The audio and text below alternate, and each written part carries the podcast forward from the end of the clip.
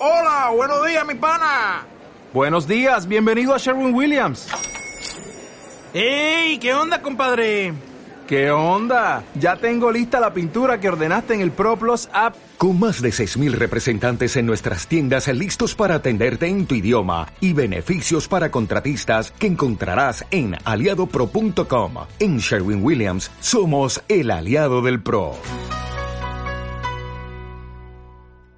Vamos a conectar ya como cada noche. Nos atiende muy amablemente a estas horas Alberto Iturralde, responsable de días de bolsa.com. Muy buenas noches, Alberto. Muy buenas noches, Eva. ¿Cómo estás? Eh, hoy no te he cambiado el nombre. De no, momento. no hay ningún problema, no pasa nada, es normal. Nos, nos iremos adaptando a la noche y bueno, eh, seguro que luego va todo bien. ¿Qué digo yo? Shinzo Abe, el, ministro el primer ministro de Japón, eh, también en el G20, todos en el G20, hasta los invitados como, como nuestro presidente del gobierno, como Mariano Rajoy. Fíjate, el, el, el Nikkei está en un movimiento alcista muy importante durante estos días. Eh, los futuros ahora mismo de sobre el, el índice japonés están planos, está ahora mismo en 14.060, es decir, cuatro puntitos por debajo donde cerraba el índice por la mañana. Ahora mismo está en una tendencia alcista que normalmente suele ir acompañada de ese tipo de información tranquilizadora.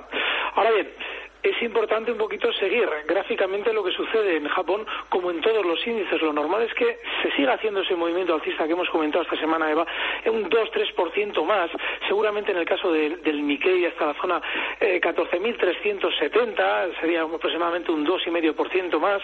Pero bueno, los gráficos en ese sentido van a mandar, porque probablemente ahí es donde va a frenar las subidas. Pero es normal ¿eh? que se acompañe con cierta información tranquilizadora este tipo de movimientos. Eh, ay, que no se me escuchaba. Por cierto, Alberto, eh, hablando ya del G20 que estábamos hablando, eh, se acaba de aprobar un plan para fomentar el crecimiento económico y la creación de empleo en- por parte a nivel internacional. Todo ello después de aprobar un fondo de 100.000 millones de dólares para, bueno, un fondo, mm, podríamos decir, de apoyo ¿no? a las economías emergentes. Y es que las economías emergentes, y muchas de ellas asiáticas, pues parece que están haciendo un bloque y un frente fuerte en el G20, que se quieren hacer oír. El, el BRIC, o lo, bueno, lo que han sido eh, los países de, eh, uno de los punteros dentro de las economías emergentes, eh, están fortísimos, han sido probablemente en los mercados los que más han subido. Bueno, tendremos que ver un poquito lo que sucede en los próximos meses. Yo soy- estoy muy desconfiado. Fíjate, de hecho, uno de los ejemplos es lo que hemos comentado estos días con respecto a Samsung. Samsung ayer eh, comentábamos que estaba en 58.200 won.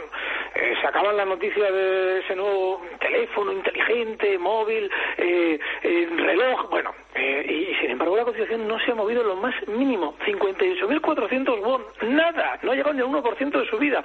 Bueno, pues estos países emergentes que han subido tanto durante todos estos años sin que nosotros entendiéramos por qué, ahora es normal que se esté hablando bien de ellos, pero es que precisamente va por eso hay que desconfiar, ¿eh? es decir, lo que es la especulación, lo que es mover fondos de inversión a este tipo de países ahora tiene un especial peligro. Pues nada, de hecho, muy preocupados están el G20 con el flujo de capitales. Así que ojo, ojo con, con, eh, ese tipo de inversiones. Eh, vamos a ver cómo se presenta la jornada mañana en los parques asiáticos. Bueno, eh, vamos a tener a un, a un índice Nikkei eh, siguiendo al alza, seguramente va a continuar todavía, está bastante, eh, eh, bueno, bastante direccional, alcista, y bueno, pues muy importante seguir valores concretos. Te he traído hoy otros, si te parece. Claro que sí. Ot- Otro de esos valores que tenemos un poquito en la recámara y quien siga el mercado asiático tiene que seguir pendiente, por ejemplo, hoy de Nippon Steel.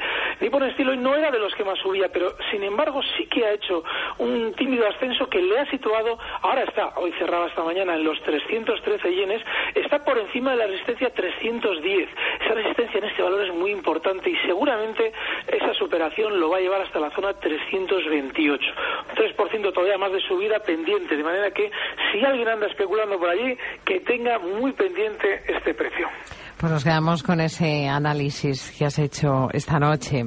Te volvemos a llamar el lunes, ya sabes. El lunes volvemos, ¿eh? Alberto Iturralde, responsable de díasdebolsa.com. Buenas noches. Un fuerte abrazo, ahí va.